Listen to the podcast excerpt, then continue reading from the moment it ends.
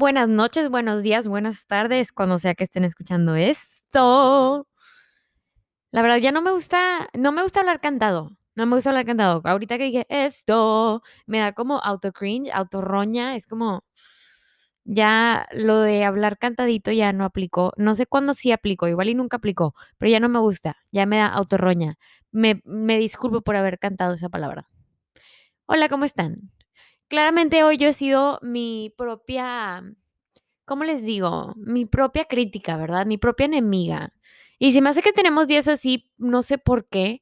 O sea, hay días en los que yo soy mi mejor amiga, en la que pienso que soy la más chistosa, en la que pienso que lo que sea que diga y lo que sea que piense es súper con madre. Y luego hay otros días en los que simplemente digo de que estoy como nefasteada en mis propios pensamientos, nefasteada en mis propios comentarios, nefasteada en mi propia existencia.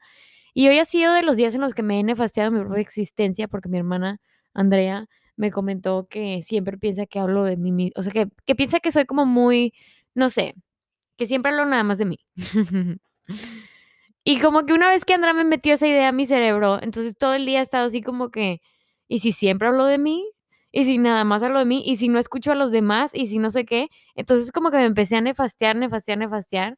Y hoy es uno de esos días que simplemente he estado muy nefasteada con mi existencia, pero estoy tratando de como superar ese pensamiento, superar esas ideas que te metes a raíz de comentarios de otra gente. Y pues así es como va mi día. Pero en general voy bien. Son las 11.23 de la noche. Normalmente grabo los episodios más temprano. Pero por lo mismo que me dejé llevar por un comentario por un comentario que igual y para ella fue muy casual, pero para mí fue como que ya no quería grabar yo podcast porque dije, ¿por qué voy a grabar un podcast donde la gente me va a escuchar y nada más me va a escuchar a mí, no estoy escuchando a alguien más? Pero como les digo, o sea, tienes que sobrepasar esos pensamientos negativos y hay días en los que tú también eres tu peor enemigo, pero tienes que sobrepasarlo y acordarte que eres tu mejor amigo porque en esta vida nada más eres tú quien se está aguantando todo el día, todo el tiempo, así que mejor ser mejor amigo una persona con la que estás siempre a que enemigo. Entonces empezamos este podcast muy fuerte con la lección del día, ¿ok? ¿Y qué les digo? Yo he tenido unas semanas de trabajo. Ya este fin de semana voy a cumplir 27 años y madre santa que me lo siento en mi corazón, lo siento en mi alma. Siento que a los 27 años ya se, ya empiezas a ver en el horizonte, ¿verdad? El gran, el gran y esperado número 30. ¿Por qué el número 30? Porque pues se supone que en el, número 30 cuando yo estaba más chiquita, o sea, cuando tenía como 12 años, cuando tenía como 13 años, yo pensaba en los siquiera 26. Y yo decía, casada, con hijos, trabajando, no sé qué, pero yo decía, mi vida establecida con hijos y casada y la madre. Y ahora voy a cumplir 27 y en lo que estoy pensando es en qué voy a cenar mañana, qué tengo que hacer el súper. O sea, no estoy en ese no estoy en ese capítulo y me abren los ojos ahora que voy a cumplir 27 el domingo. Me abren los ojos a darme cuenta como que lo rápido que he crecido, lo rápido que se pasa el tiempo y siento que ahorita estoy diciendo que voy a cumplir 30 y luego estás cumpliendo 40, o sea, me tienes como que no sé, no sé, no sé, no sé, no sé, pero esta semana he estado ocupada y ya se viene mi cumpleaños y están sucediendo muchas cosas. Pero bueno, ¿de qué quería platicar en este episodio? En este episodio les quiero platicar un poquito de la imagen que he tenido yo, o bueno, la relación que he tenido yo con mi cuerpo, ¿verdad? Y quiero platicar de esto porque siento que como, como mujeres, ¿verdad? Como chavas, desde que somos muy pequeñas, crecemos pensando en las inseguridades que, que se nos, que nos cultiva la sociedad, yo creo, de tu cuerpo, ¿verdad? O sea, yo creo que desde muy chiquita, estoy pensando desde los 12 años, yo recuerdo ser muy, este, consciente de mi cuerpo, cuando tú estás pasando antes de la adolescencia, así que a los 12 años, cuando ya empiezas como la menstruación y así es cuando obviamente como mujer te, se te empieza, empiezas a crecer, ¿verdad? Y se te, y hay, hay niñas que, que se adelantan, o sea, que son, no sé, como que te, te empiezas a madurar o no madurar, pero todos los cambios en tu cuerpo se dan antes que las demás. y empiezas luego, luego a notar esos cambios y empiezas a estar consciente de tu cuerpo, consciente de tu imagen física y todo eso empieza desde muy, muy pequeña. Entonces les quiero platicar un poquito de cuál ha sido mi, pues sí, mi, mi relación con mi cuerpo. Y, y espero que aprendan algo o, o espero compartirles un poquito de lo que, lo que yo he aprendido con estos últimos años y mi relación con mi cuerpo. Entonces yo desde chiquita, la verdad, luego, luego desde los 12 ya yo estaba como entrando en ese episodio de, de que se me diera todo lo de convertirte ya en, en un adolescente. Yo me acuerdo que teníamos natación en sexto de primaria y salían todas las niñas muy seguras, ¿sabes? Como que con su cuerpo, porque todas todavía tenían como que ese cuerpo de niñas. Y yo desde los 12 años que ya estaba empezando a ver cambios en mi cuerpo y me sentí muy insegura porque yo no quería ir a la alberca en clase de natación porque ya mi cuerpo estaba pasando por esos cambios y yo me sentía muy insegura. Era como que, ¿cómo voy a salir yo a nadar cuando todas mis amiguitas están súper frescas, súper normal y yo ya estoy empezando a notar cambios que las demás no? Entonces desde, sexto de primaria, yo recuerdo porque creo que sexto de primaria es como a los 12, ¿no? O quinto. Pero desde ese entonces yo recuerdo ser muy, muy consciente de mi cuerpo, desde los 12 años. Y de hecho creo que todavía un poco más atrás. Pero eh, desde ese entonces yo ya empezaba a notar cambios en mi cuerpo que nadie me sentó para decir, oye, esto es normal, esto está padre, esto es parte de ser mujer, esto es parte de crecer, ¿no? Como que simplemente se me estaban pasando los cambios y nadie me decía nada y yo nada más era como que ah", muy insegura de mí misma, ¿no? Así es como empezó, ¿verdad? Luego yo empiezo a crecer y ya llegamos como a la etapa de adolescencia y es cuando todas las chavas empiezan de que, ay, no manches, es que ve tu cuerpazo, si tienes boobies o si tienes pompis o si tienes no sé qué. Y, y, como que la gente empieza a, las chavas entre nosotras empezamos a decir, qué padre que tú tienes boobies, yo no tengo nada. Qué padre que tú tienes no sé qué, yo no tengo bla, ¿verdad? O sea, y así empezamos a comparar desde la adolescencia.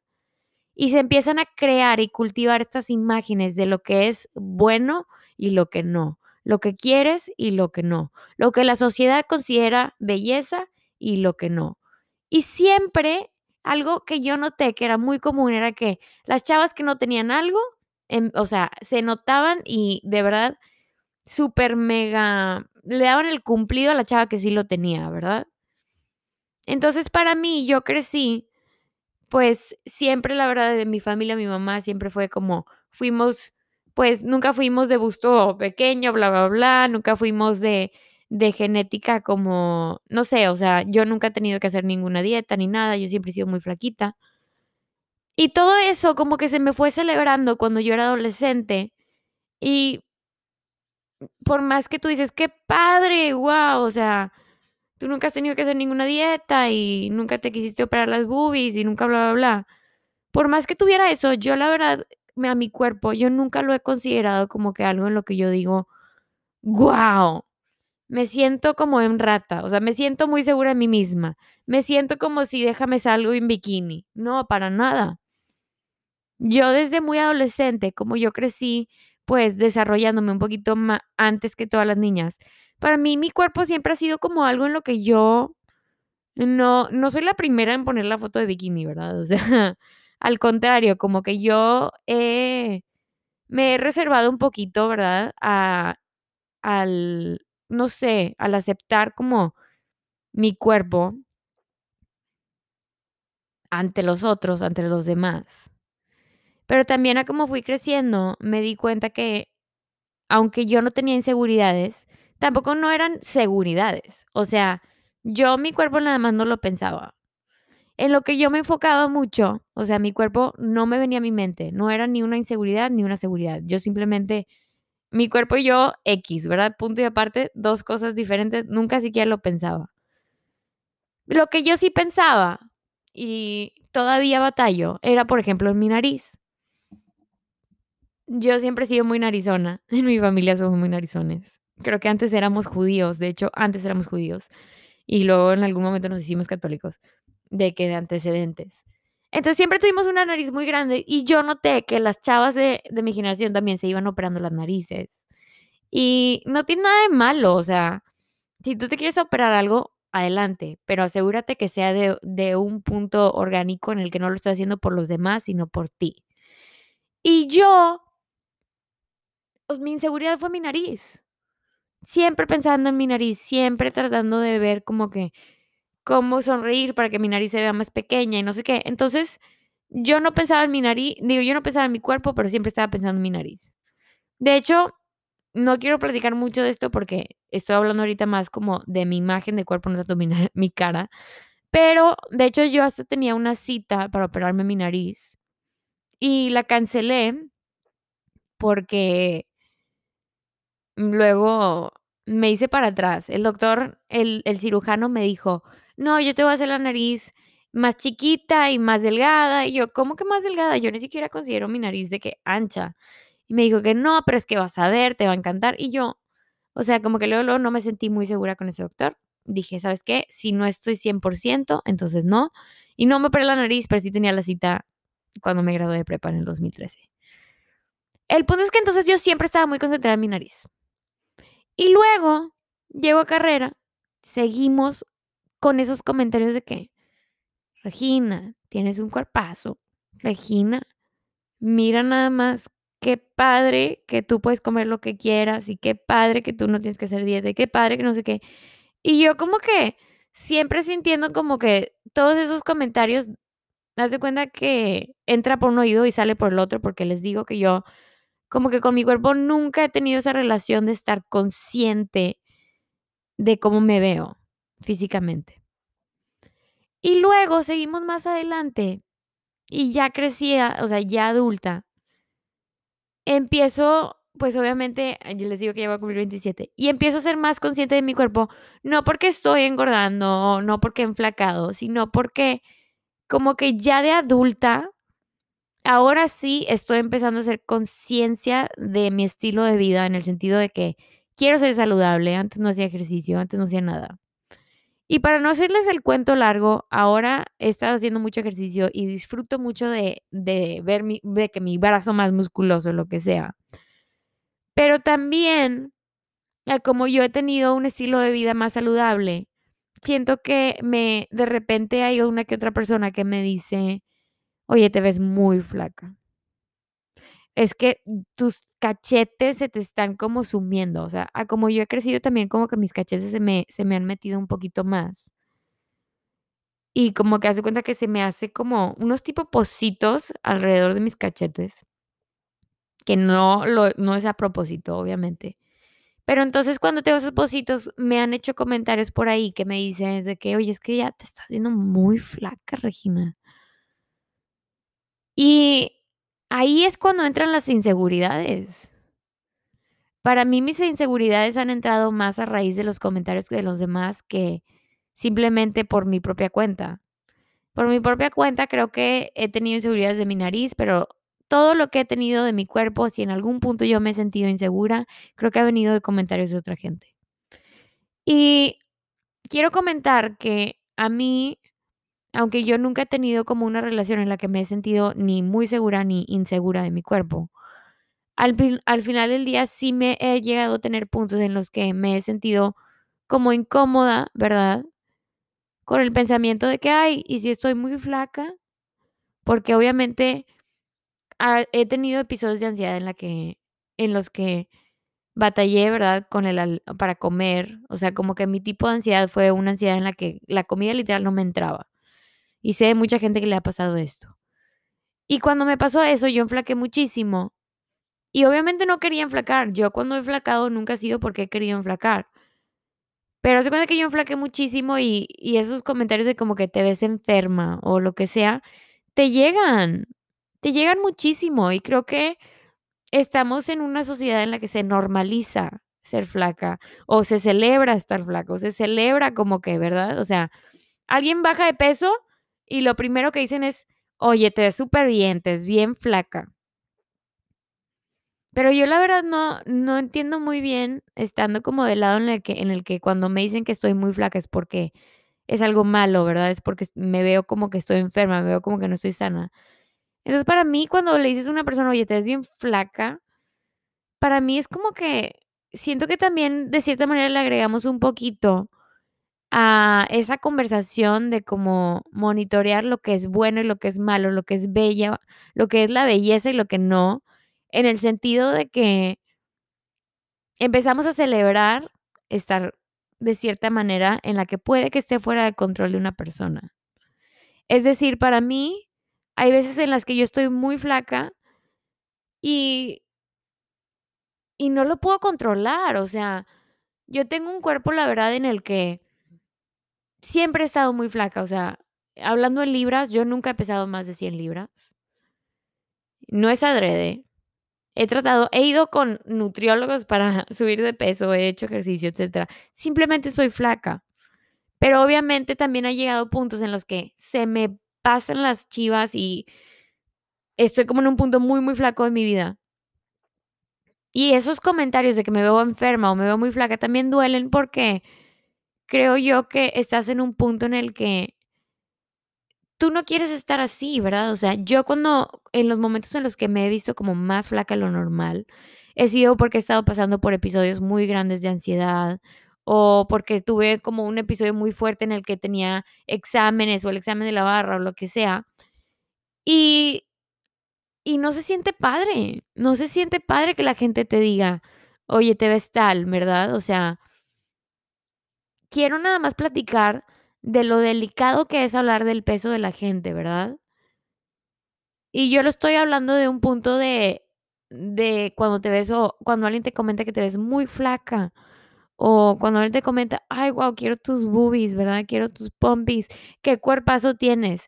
Creo que hay una línea muy delgada entre darle un cumplido a una persona de su cuerpo y al mismo tiempo como que meterte en esa línea de de de agregarle a esa conversación de así debe ser el cuerpo ideal. Y luego todos nos subimos al carrito de querer, querer, querer y nunca simplemente apreciar. Entonces, ¿qué he hecho al respecto? Yo estos últimos años, bueno, de debería decir como este último año, de verdad me he cuidado mucho, creo que he estado haciendo mucho ejercicio y al mismo tiempo trato de comer comidas muy completas, porque para mí lo difícil siempre es como que asegurarme de que tenga yo esas comidas completas, ¿verdad? No tengo mucha hambre, o sea, soy de esas personas que como que como porque me recuerdo comer, no porque mi cuerpo tenga el apetito del mundo. Siempre he sido así. Pero entonces yo este último año he estado haciendo ejercicio, he estado comiendo muy saludable y me siento con más energía. El hacer ejercicio creo que me me hace sentir con menos ansiedad, me siento con más energía, me siento más segura de mí misma en el sentido de que ni me siento muy flaca, ni me siento como que no sé, como que tengo que engordar un chorro, o sea, porque hay veces que de verdad digo: "A la madre, déjame me tomo un Ensure", que son como unos unos unos unas bebidas que tienen como 400 calorías cada una, porque yo digo: "No manches, me veo muy flaca, me veo muy flaca, me veo muy flaca". Y hacer ejercicio como que me ha dado esa seguridad de decir: "Me veo musculosa y me siento bien". Punto y aparte cómo me vea, empieza en el interior, ¿verdad? Empieza en tu persona. Y lo que yo quiero que sepas hoy es que todos tenemos nuestro barquito de cómo nos vemos físicamente. Creo que hay una gente que se siente como si siempre quiere estar a dieta, como si siempre quiere estar, ¿me entiendes? Como que siempre quieres estar en tal imagen que te creó la sociedad de lo que es ideal, ¿verdad? Y luego hay otros que están en el barquito en el que estoy yo, que estamos muy, muy delgados y siempre queremos como que querer engordar, querer estar tal de, de tal manera, querer vernos así de que, ¿sabes? Saludables, musculosos, pero al mismo tiempo no muy saludables y no hay muy musculosos y no, ¿me entiendes? Como que todos estamos en un barquito donde estamos como buscando esa idealización de el cuerpo perfecto, de lo que queremos que de lo que nos queremos ver que no podemos obtener. Y creo que creo que está bien tener metas, pero no te dejes ir por esas metas. Tienes que darle a tu cuerpo un momento o de hecho, una vida para ser lo que es, ¿no? O sea, al final del día, si yo nací y yo sé que siempre he sido como muy, muy delgada, no voy, no voy a ser muy dura con mi cuerpo para siempre tratar de engordar, ¿verdad? O sea, llega un punto donde yo digo, voy a comer saludable, voy a hacer ejercicio y pues voy a hacer lo que tenga que hacer, pero no me voy a hacer sentir de menos si yo un día me siento como que estoy muy, muy flaca, porque yo sé que estoy haciendo lo mejor que puedo y yo sé que mi cuerpo me está dando lo mejor que puede, ¿verdad? Entonces, no importa en qué barquito estés, haz una pausa para simplemente agradecer tu cuerpo, porque al final del día es el cuerpo que te da esa energía. Ay, Nina está jugando con algo de mi puerta. Es el cuerpo que te da esa energía para seguir adelante todos los días. Es el cuerpo que te da las piernas para caminar de punto A a punto B. Es el cuerpo que te da las manos para hacer todo lo que tienes que hacer en un día. Sin tu cuerpo, ¿qué qué? O sea, no somos nada, ¿verdad? Entonces agradece. Agradece. Yo, muchas maneras en las que como que me vuelvo a centrar cuando hay días en los que yo me siento muy insegura de mi cuerpo o en los que simplemente como que, en el sentido de insegura me refiero que en los que simplemente me siento inseguramente flaca o inseguramente como que, no sé, como si, como si yo digo, no estoy yo llegando a esta imagen de la sociedad. Yo lo que hago es que me gusta mucho meditar. Entonces ahorita, si tienes tiempo, me gustaría que nada más hagamos como una mini meditación. Nunca he hecho esto en mi podcast, pero ¿por qué no? Entonces vamos a hacer esto. Donde sea que estés, ya sea que estés manejando, acostado, sentado, nada más quiero que te sientes derecho, palmas arriba si quieres energía, palmas abajo si quieres tranquilidad. Y vamos a respirar una vez profundo. Una, dos, tres. Inhala. Detén. Exhala. Inhala por tu nariz. Detén. Exhala por tu boca. Y toma un tiempo para sentir esa respiración, para sentir esos pulmones que te dan aire todos los días, para sentir ese corazón que late fuerte y que da todo todos los días, para agradecer toda esa energía que tienes adentro, que sale de ti y te da poder para seguir adelante todos los días. Toda esa energía que tienes adentro que se transfiere a tu cuerpo de afuera. Acuérdate que nosotros radiamos de adentro y todo eso que tienes adentro se transfiere afuera. Y que no importa cómo te sientas, que no importa lo que piensa la sociedad, tú eres hermoso y hermosa. Y en el barquito que estés, físicamente e internamente, cómo te sientas físicamente y cómo te sientes internamente, eres exactamente la persona que naciste para ser, ¿verdad? No hay errores. Y acuérdate que cuando tú te sientes de una manera, hay otra persona que se siente igual, pero con las mismas inseguridades, ¿verdad? O sea, cuando yo me siento muy flaca, hay alguien que se siente muy pesado. Cuando yo me siento como que insegura de de que me veo muy flaca con mis cachetes, hay alguien que se siente como que se ve muy hinchado sus cachetes. O sea, nunca vas a estar en un punto de perfección. Lo único que puedes arreglar es como tú piensas de ti mismo y simplemente tratar de ser la mejor versión de ti para que tengas energía y para que cultives un estilo de vida sano. Eso es todo lo que puedes hacer. Eso es todo lo que puedes hacer por tu cuerpo. Eso es todo lo que le puedes pedir. más de eso se me hace que es como aprovecharte de todo lo que te está dando tu cuerpo. Solo mi opinión. ¿Por qué quise hablar de ese tema? Porque me metí a mis redes sociales y vi a una chava que estaba diciendo que igual se sentía insegura de tal y tal cosa, y creo que las inseguridades son normales, creo que vivimos en una sociedad donde las inseguridades es como parte de, ¿verdad? O sea, no puedes ser parte de la sociedad y no tener esas inseguridades. Pero hoy te invito a que cruces ese puente y que empieces hoy a celebrar a tu cuerpo y empieces hoy a celebrar a todo lo que eres, interna y físicamente. Me ha tomado mucho tiempo, pero creo que este último año lo he podido lograr y planeo llevar eso a mi próxima etapa de los 27 años. Te mando un abrazo.